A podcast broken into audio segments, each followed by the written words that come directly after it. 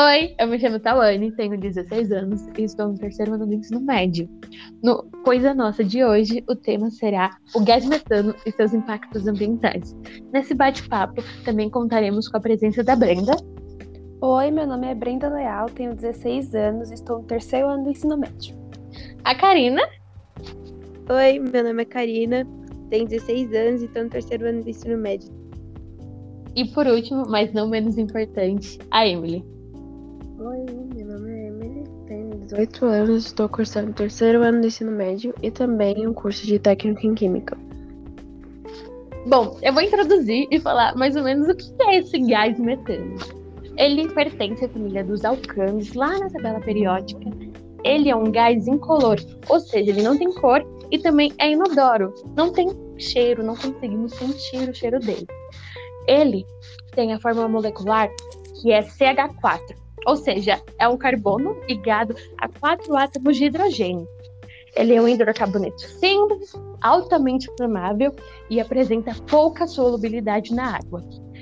Uma das problemáticas e perigos é como ele potencializa o efeito estufa no mundo.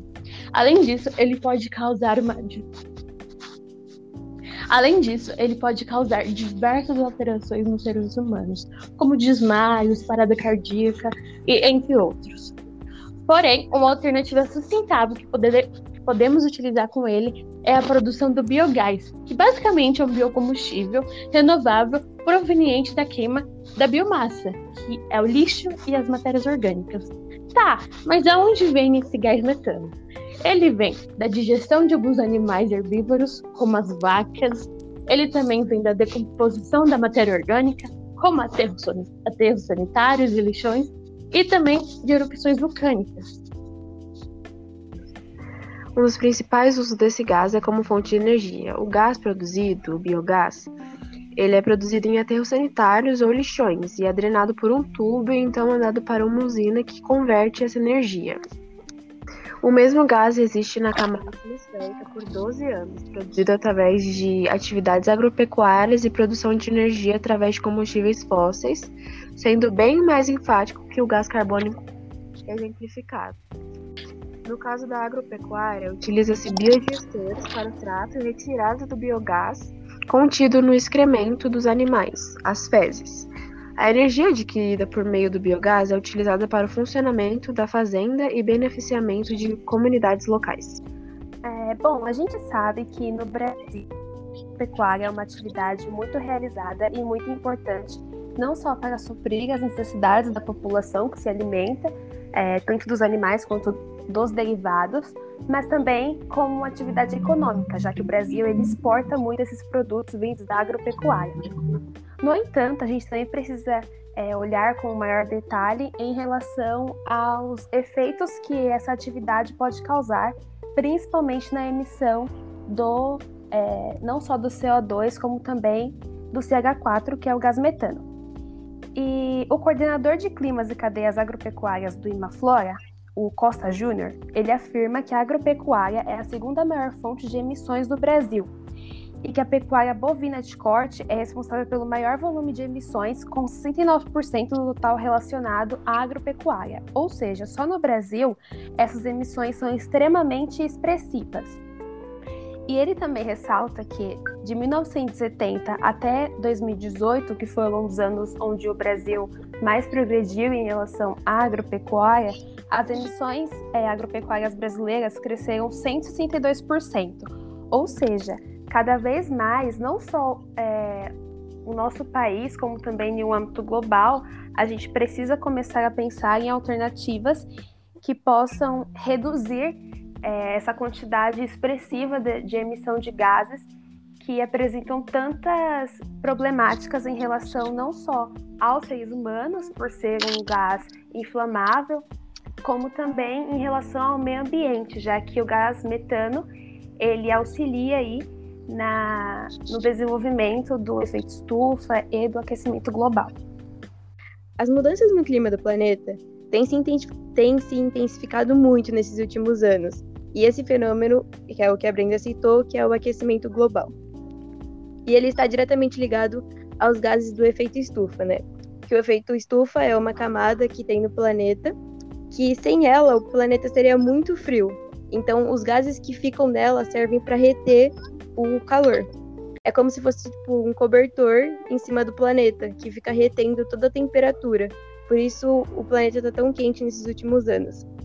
Eu vi uma notícia essa manhã, na verdade, que segundo os cientistas, o, o, a temperatura do planeta aumentou 1 grau Celsius desde o começo da Revolução Industrial. Tipo, parece pouco pra gente, mas é muito. Por exemplo, para geleiras que estão derretendo atualmente.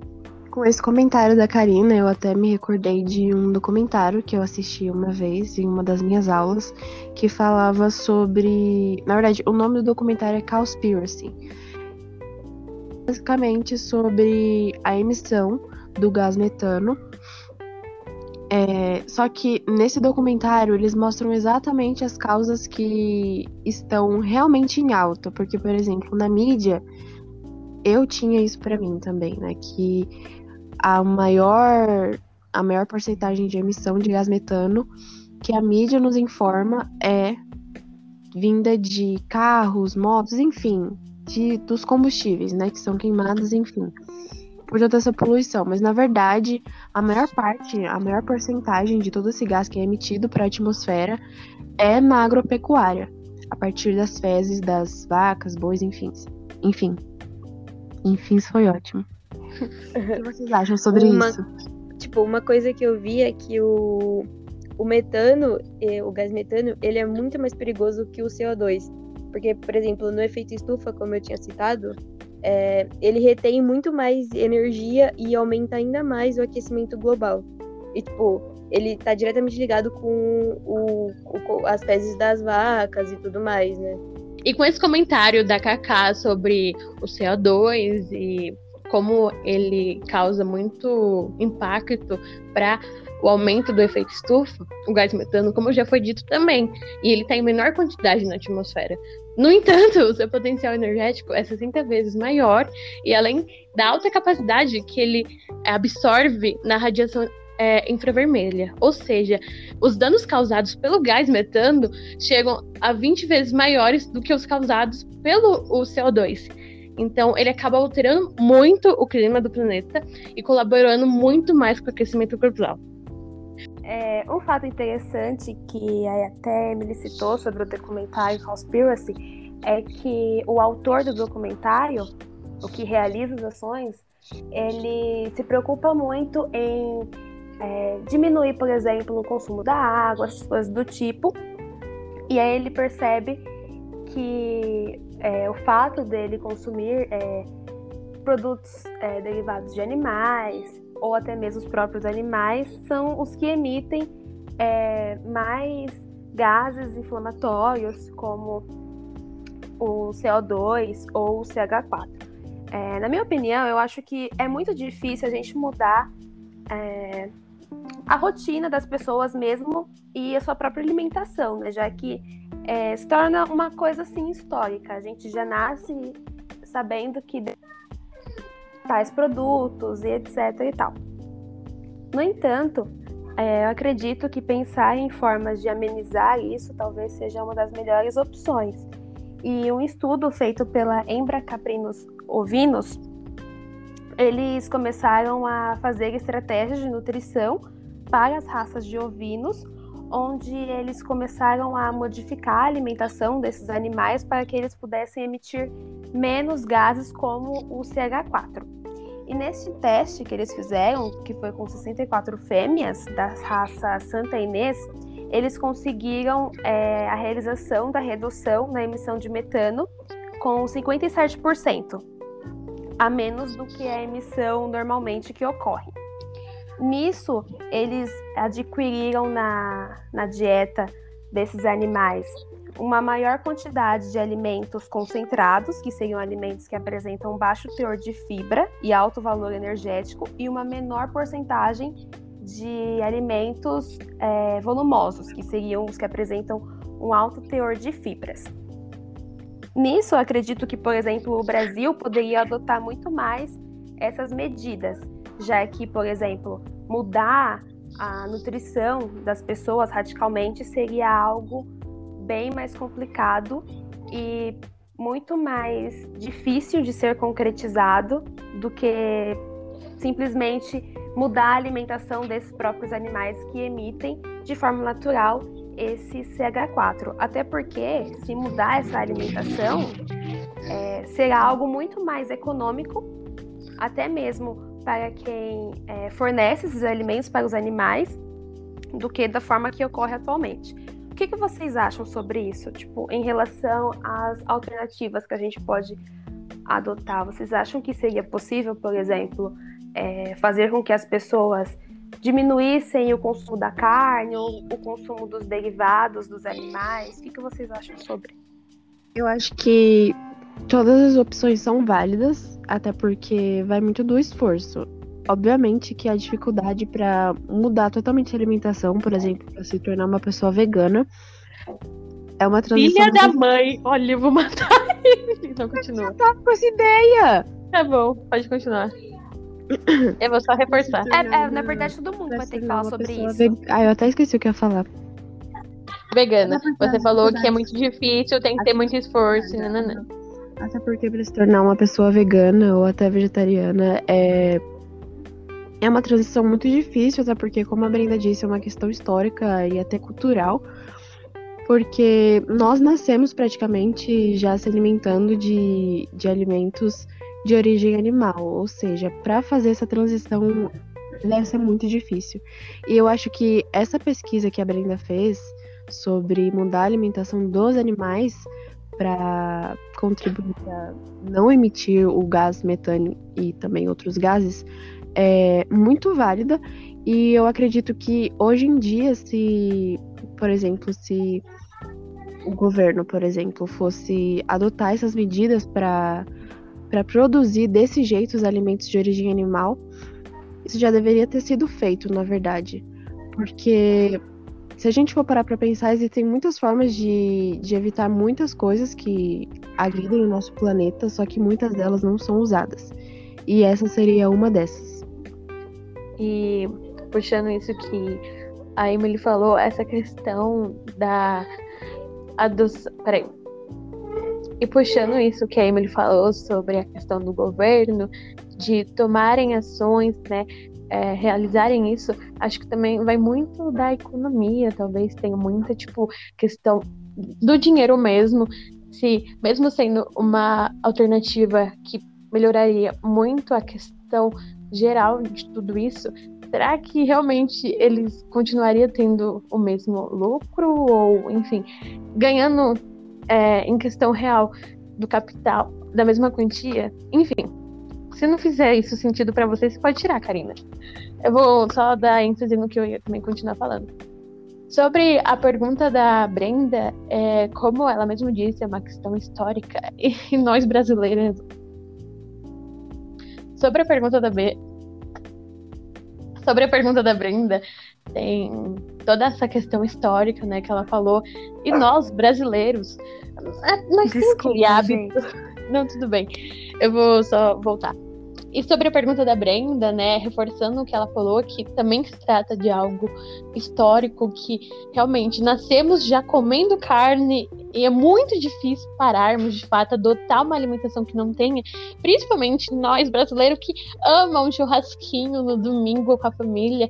Então, é, já nascemos inseridos nisso, de temos que consumir carne e quem não come é é sempre aquilo, nossa, tem que fazer algo específico para ele. Acho que quando você adota uma alimentação diferente e como ainda sendo uma minoria, né? Porque tem toda essa comoção de é, as pessoas incentivarem as outras a adotar hábitos mais saudáveis, como já existe, né? O veganismo e o vegetarianismo. o veganismo. O ve... Como que é? É o veganismo? Gente, é veganismo? E vegetarianismo. Gente, eu tô mudando as palavras. Fala né? veganismo, amiga. Fala veganismo. Ah, tá. Já esqueci meu, minha linha de pensamento. Posso voltar tudo de novo? Vou voltar tudo de novo, tadinha. Pelo menos você corta um pedaço grande, ô, Karina. Tá bom. Eu não posso, per eu não posso Vai perder que eu tenho que falar ainda, vai. Tá, amiga, calma. É, Ô, Thiago, fica quieto. Se tiverem realmente algum barulho atrás, falem pra mim, porque tá passando muito carro. E pra mim tá, tipo, muito barulhento. Enfim.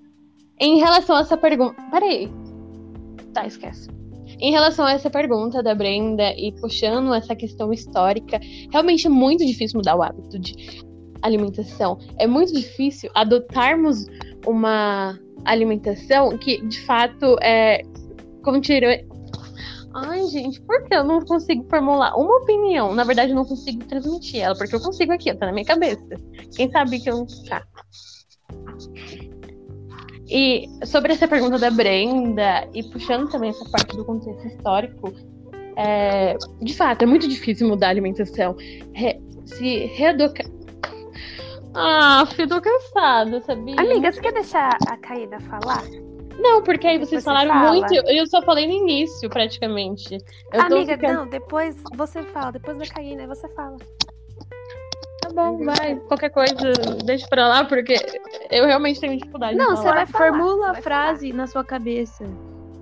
Tá. É, a Karina, É tipo pensa assim, antes de então falar. Você escreve alguma coisa só pra você se direcionar enquanto a Karina fala e depois você já fala, entendeu? Não, hum, tá, pera, eu prefiro pensar, falar e depois a Karina dar continuidade. Até porque, como eu disse, é mais difícil pra mim falar de algo que eu conheço superficialmente do que algo que eu convivo. Então tá, eu vou falar minha opinião e se estiver errada, a Vanessa que me contraria. Ela fala, ó, aquilo que você falou não tem nada a ver. Mas enfim. É, respondendo à pergunta que a Brenda fez, puxando essa parte do contexto histórico, realmente a reeducação alimentar, o ato de mudarmos nossa alimentação para realmente melhorar a nossa saúde, mas também para contribuir, né, numa melhora geral do mundo, até porque parar de comer carne para nós brasileiros, principalmente, é uma coisa tão difícil, porque tem sempre, né, no caso agora não, mas sempre tinha aquele churrasquinho, né, na casa da mãe, da avó, no domingo. Então, eu acho que, principalmente para nós, é algo que está crescendo, né, a questão do veganismo e tal, mas ainda é muito difícil. E até porque o Brasil também ganha muito em questão da do consumo de carne. É um país que exporta muito. A carne do Brasil falam que tem aquele gostinho diferente e, enfim, é por uma série de fatores. Então, essa questão realmente de é, procurar alternativas que hoje já existem, ainda é algo que nem todo mundo assim é, tem como uma opção, prefere optar. É, talvez a campanha mesmo, né, de melhorar uma alimentação, de adotar novos hábitos para uma melhoria no geral, seja grande, se- esteja crescendo, mas ainda nem todo mundo realmente conhece a importância que isso causa para nossa vida, né, para nossa saúde principalmente, mas para o mundo em si, né? Sobre essa questão que a Brenda levantou, eu acho que seria uma alternativa muito legal, mas eu acho uma alternativa muito difícil no Brasil em que a gente vive hoje. Tipo, é, eu acho que é uma questão muito mais, tipo, socioeconômica, sabe? A gente sabe que, infelizmente, muita gente, tipo, não tem nem o que comer, então eu acho que seria uma alternativa difícil e seria a responsabilidade realmente do governo em é, inserir isso na nossa vida, né? Não totalmente deles, claro, mas acho que, tipo, em relação à alimentação das pessoas, serem mais saudáveis e, e tudo mais. Evitarem comer carne. Eu, e como a Tony, a Tony Emily disse, é uma questão muito cultural nossa. Então acho que seria difícil também por conta disso. E essa questão que a Karina falou, que é do governo, né, também incentivar as pessoas e ajudar, porque querendo ou não, é, muitas pessoas às vezes têm essa vontade de mudar o hábito de alimentação para querer realmente uma saúde melhor ou para contribuir com o mundo. Só que quando você coloca na ponta do lápis e quando você para para pensar, é um custo muito grande.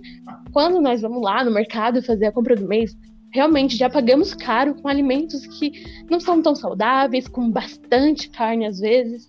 E quando é, percebemos que se mudássemos tudo isso, o preço é, no final aumentaria muito mais. Não é algo acessível. Ter uma alimentação de boa qualidade e fora do que é o padrão também brasileiro, do que as pessoas geralmente comem ao todo, é muito difícil, porque não é acessível. Não- é, tem essa questão, não é acessível para todo mundo. Então, às vezes, essa alternativa de comer é, menos carne ou mudar o hábito, realmente é muito relevante. Só que também tem esse, essa outra vertente que é, é acessível para todo mundo, porque se todo mundo tivesse condição, talvez elas iriam mudar para poder melhorar de forma geral.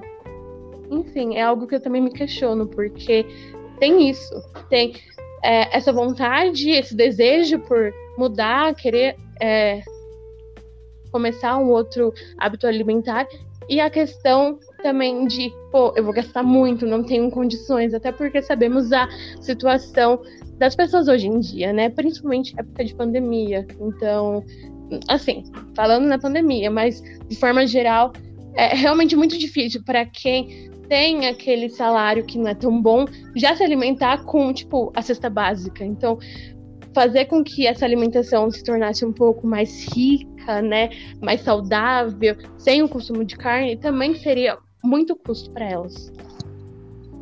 Bom, eu acho que, como eu tinha dito antes, alterar a alimentação das pessoas seria muito difícil, principalmente também por todas essas problemáticas que antecedem é, você simplesmente mudar a sua rotina alimentar. Mas eu também acho que a gente poderia, né, é, investir em alimentos em que não fossem apenas focados em derivados dos animais ou até mesmo os próprios animais em si. Por exemplo, utilizar é, o leite de soja ou a carne de soja ou coisas assim para que nós mesmos tivéssemos mais alternativas na nossa questão alimentar.